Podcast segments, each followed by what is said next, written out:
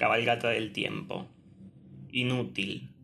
Habrá de ser inútil nuevamente suspender de la noche, sobre densas corrientes de follaje, la imagen demorada de un porvenir caliente en la memoria, penetrar en el ocio de los días que fueron dibujando con terror y paciencia la misma alucinada realidad que hoy contemplo, ya casi en la mirada.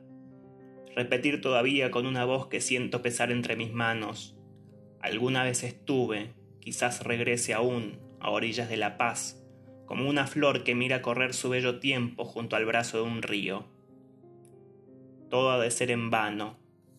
Manadas de caballos ascenderán bravías las pendientes de su infierno natal, y escucharé su paso acompasado, su trote, su galope salvaje atravesando siglos y siglos de penumbra, de sumisas distancias que irremediablemente los conducen aquí.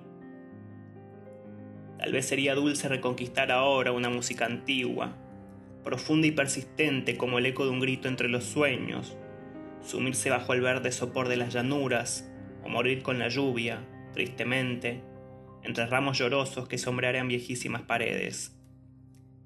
Imposible solo un fragor inmenso de ruinas sobre ruinas. Es el desesperado retornal de los tiempos que no fueron cumplidos, ni en gloria de la vida, ni en verdad de la muerte. Es la amarga plegaria que levantan los ángeles rebeldes, llamando a cada sitio donde pueda morar su Dios irrecobrable.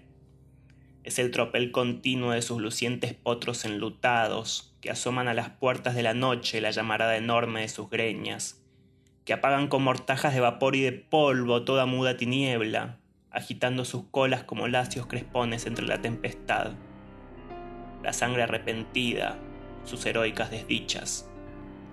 Y nada queda en ti, corazón asediado, apenas si un color, si un brillo mortecino, si el sagrado mensaje que dejara la tierra entre tus muros se pierden a lo lejos bajo un mismo compás idéntico y glorioso como la eternidad.